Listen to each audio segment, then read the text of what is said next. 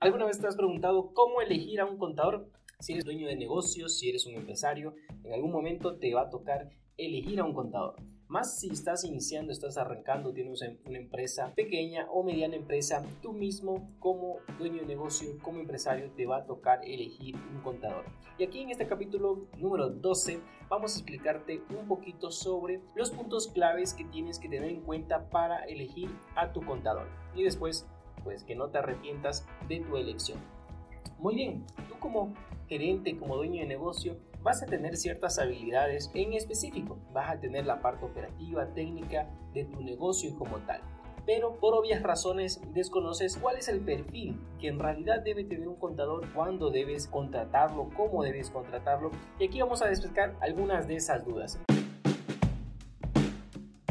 Entonces arrancamos. ¿Cómo elegir a un contador? Antes que nada, cualquier empresa cuando arranca va a tener un control mínimo. Mientras va creciendo, esta empresa va a ir demandando mayor control. Mientras más grande la empresa, más operaciones, más control debes tener. Y a la medida de la estructura de tu negocio, tú vas a ver la necesidad de tener a un aliado clave que es el contador para que te ayude con el control de los números de tu empresa. Ahora bien, ¿quiénes están obligados a tener a un contador? Y yo te explico, bueno, ¿quiénes están obligados? Todas las compañías. Todas las personas jurídicas están obligados a llevar contabilidad y esta contabilidad la lleva un contador. Y también las personas naturales que tengan ingresos en la actualidad mayores a 300 mil también están obligados a llevar contabilidad y por ende también tienen que tener un contador. Aquí hay un problemita, que esta contratación del contador, normalmente muchas personas piensan en la contabilidad como un punto secundario, como que si la contabilidad no tuviera tanta relevancia. Eso es lo que piensan muchas personas, muchos empresarios, muchos dueños de negocio y eso también es lo que los contadores sienten, sienten eso, sienten que no son muy relevantes en la organización. Muchos contadores tienen esta sensación de que por poco no me ponen debajo de la escalera con un escritorio chiquito y una gorrita ahí registrando los números. Se sienten a veces desvalorados. Y esto depende de muchas cosas que ya vamos a ir tratando. Pero, ¿cuál es la forma de contratar a un contador?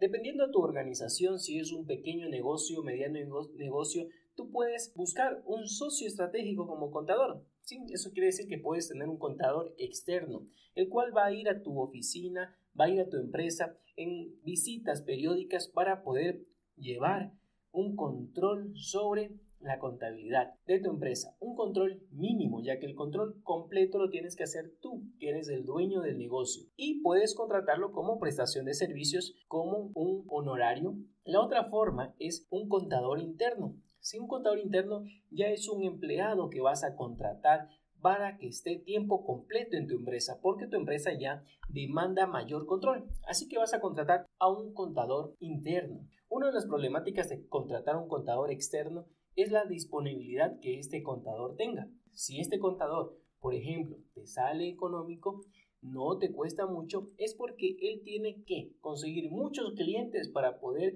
cubrir su punto de equilibrio.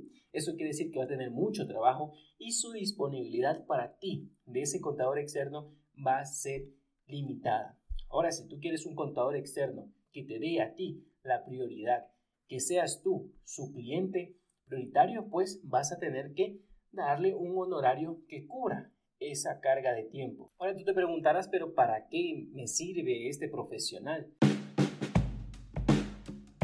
Te voy a decir en su mayoría de empresas cuál es el rol que se encarga el contador. Al contador le quita mucho tiempo el cumplir con las obligaciones de los órganos de control. Y pues esas obligaciones se podría decir que a simple vista no aportan valor a la empresa. Son cumplimientos. Tengo que cumplir con declarar información al servicio de renta, declarar información a la super de compañía, declarar información al municipio, al seguro social, que es el IES, Declara información dependiendo a tu industria, tu giro del negocio, a algunos órganos de control. Por ejemplo, la UAFE, por ejemplo, la DINARDAC, por ejemplo, a la super de bancos, a la super de compañías. El negocio, tu negocio que administras, tiene que dar información, porque los órganos de control están para eso, para controlar. ¿Y quién crees que tiene que proporcionar esa información verídica, esa información de tu negocio? Lo va a hacer este profesional. Este profesional que es un contador público autorizado, que de alguna manera hace la forma de un notario. ¿Por qué? Porque da fe pública de la información que se está proporcionando. Da fe pública. Este profesional también es responsable de la información que se está proporcionando a todos los usuarios de los estados financieros. Recuerda que tenemos un capítulo sobre los usuarios de los estados financieros, está en el número 3 me parece. Entonces, eso es lo que mayormente le toma tiempo al contador. ¿Y por qué le toma tiempo? Porque no hay una simplicidad verdadera en órganos de control del gobierno. Y el contador tiene que desgastarse agrupando información para presentarle a esos usuarios, a sus usuarios externos. También demanda tiempo de este contador en preparar estados financieros que también son para sus usuarios externos, ya no para órganos de control, pero los estados financieros que prepara el contador son para, por ejemplo, inversionistas, para los socios, para los accionistas, para los clientes, proveedores, empleados, instituciones financieras, esos usuarios. A veces hasta allí ya el tiempo del contador se, se acabó, ya no quedan más horas, ya no hay más horas. Y por eso este noble profesional muchas veces es el último que sale de la organización, es el único, el último que sale de la empresa, ya que aparte de reportar información, como se supone que somos un país en desarrollo, vamos cambiando las reglas del juego, las normativas contables, tributarias, y esto demanda a que el contador esté siempre actualizado y tenga que hacer cambios en su forma de trabajo. Adicional, el contador tiene que hacer lo siguiente y a veces no le alcanza el tiempo para hacerlo o a veces la gerencia, a veces el dueño del negocio no le da su lugar para que le ayude a proporcionar información para la toma de decisiones. Muchas veces el gerente tiene por ahí sus cuadritos, sus números y toma decisiones con eso sin soportarse o apoyarse de este profesional.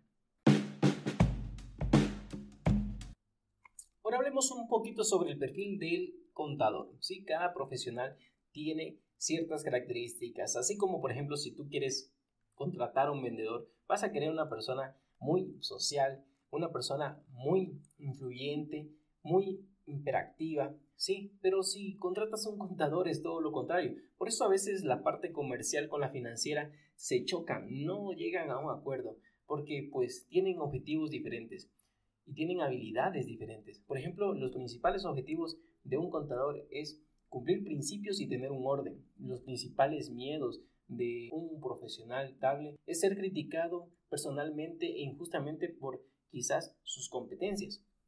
Una de su estilo de, decisión o de trabajo es ser analítico. Sus puntos fuertes es que son profesionales sistemáticos, son precisos, son analíticos y son bien preparados. Y normalmente, como todos tenemos que mejorar, tienen punto de mejoras, como por ejemplo, se dedican a un demasiado análisis, son demasiado detallistas, o tienden a hacer solo las cosas. Entonces, no esperes que, el contador tenga puntos fuertes como que sea interactivo, persuasivo, optimista, involucre a muchas personas, ya que las características de este rol es de cumplir las normas. Ahora bien, ¿cuáles son los deberes del contador? Y va a depender de el negocio. Por ejemplo, si es un negocio pequeño, el negocio pequeño que recién está iniciando demanda de muchas ramas de la profesión. Demanda recursos humanos, demanda cartera, tesorería, demanda un abogado, demanda alguien que realice trámites, demanda muchas ramas, pero cuando es una empresa pequeña, el contador es un profesional tan versátil y con tantos conocimientos que normalmente se ofrece a decir yo, yo hago eso, yo sé hacer eso, yo sé hacer ese trámite, yo le veo la normativa legal, laboral, societaria, social o de cualquier índole. El contador para muchas actividades que no necesariamente son su responsabilidad, porque ya existen profesionales específicamente para eso, pero en empresas pequeñas suele suceder que se le recarga de muchas actividades al profesional contable.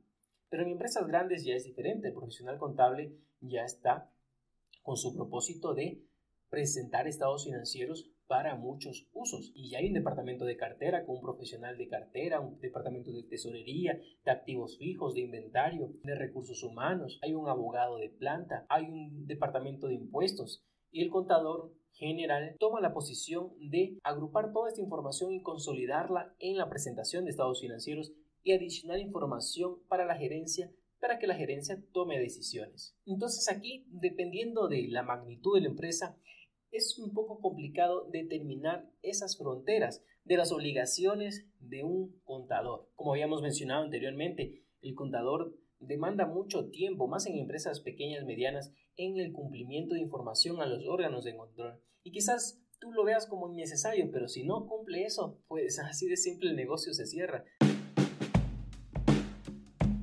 Clausuran o van acumulándose multas, sanciones, que va a llegar un momento en que el control de flujos o tus flujos no sean suficientes para cubrir todas esas sanciones onerosas. Y hay que ser claros que el contador no se las sabe todas, porque como mencioné, a cada momento hay cambios, cambios de leyes, normativas, o hay un trámite que tú quieres hacer. Si tú no realizabas contratación pública, el contador anteriormente no realizaba esas actividades, pues es algo nuevo que tiene que hacer y tiene que prepararse, estudiar, leer y poner en práctica lo que tú necesites. Entonces, el contador no se las sabe todas. ¿sí? Normalmente, una recomendación es que si tú quieres ya un contador para tu negocio, mira cuál es tu industria y busca un contador que tenga experiencia en esa industria. Ya es un contador especializado y quizás sus honorarios sean un poquito mayores. Entonces te comento un poco sobre tipo de profesionales. ¿Qué contadores tenemos en la actualidad en nuestro país? Acá tenemos un contador, contador público autorizado, que es un profesional. ¿sí? Normalmente hay muchos que son ingenieros en contabilidad de auditoría. Hay otros que tienen otra profesión, pero a la final hacen mención a un CPA, contador público autorizado. Y este contador público autorizado es un profesional de tercer nivel, pero también hace mucho tiempo ustedes sabrán que era un logro llegar a ser bachiller. Hace mucho tiempo ser bachiller era un wow, ¿sí? Es una persona preparada. Y hace mucho tiempo pues no habían profesionales, sino habían bachilleres, bachilleres en comercio o bachilleres contables, ¿sí? Por eso, la ley de, por eso la ley del contador determina que los bachilleres contables también pueden firmar como contadores, sí, porque son contadores bachilleres. Hay quien dirán que no, es que necesitaron haber tenido un título profesional o que no están debidamente preparados, pero eso es muy subjetivo, ya que en mi experiencia han habido bachilleres contables muy buenos, así como han habido máster en contabilidad y auditoría que son pésimos y dan mucho que desear. Entonces, es muy subjetivo el hecho de que un profesional sea un bachiller, un contador bachiller autorizado, un contador público autorizado o en la actualidad un contador tecnólogo autorizado, ya que para determinar si un profesional es competente para esta profesión es que siempre esté actualizado. Y ahora bien, en otros países muchos se inclinan a que este profesional tenga una credencial de que un gremio contable determine, ¿sabe qué? Usted profesional contable es una persona competente, tenga una credencial tenga un carnet en el cual usted está agremiado a este colegio o a este grupo de profesionales. En la actualidad en Ecuador no es obligatorio tener una credencial, no es obligatorio tener un, número de registro nacional de contador. Y si lo tuviera, eso no le dice nada. Eso no quiere decir que sea un profesional competente, eso no quiere decir que sea un un profesional certificado. Eso no quiere decir que este gremio lo calificó, lo capacitó, lo preparó y da fe de que es un profesional de muy alto nivel. Eso no quiere decir esa credencial.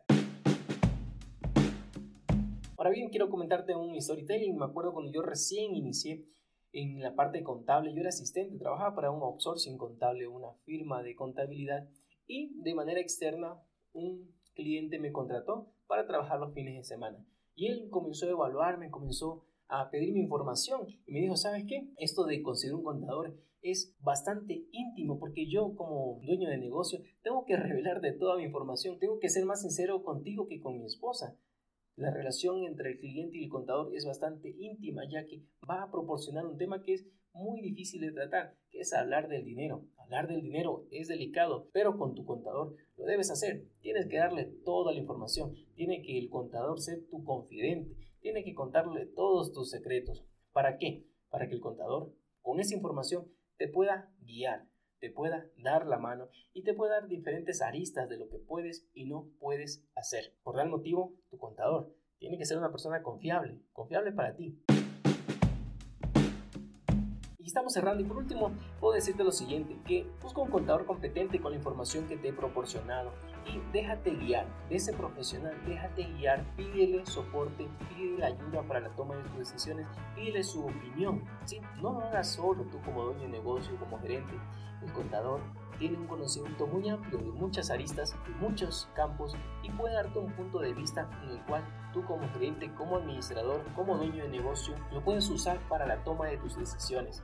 Así que espero que te haya gustado este capítulo y recuerda déjame en los comentarios algún otro tema que quieras tratar, compártelo a tu amigo que también tiene un negocio, es gerente o es socio de su empresa para que evalúe de forma correcta la contratación de su contador. Muchas gracias por escuchar este podcast, espero que haya agregado valor. Es un podcast nuevo y necesito de tu ayuda para juntos hacer posible este proyecto. Suscríbete en Spotify, en iTunes o en YouTube y déjanos 5 estrellitas o un comentario. En realidad eso es muy bueno para lograr posicionarnos. Y recuerda que en nuestra página web victoriecuador.net podrás registrarte a una serie de mails que te ayudarán a ver la contabilidad de una manera diferente. Más que números es tu dinero, gerencia con éxito tu contabilidad y obtengamos una contabilidad sin filtros. Obtengamos números que venden.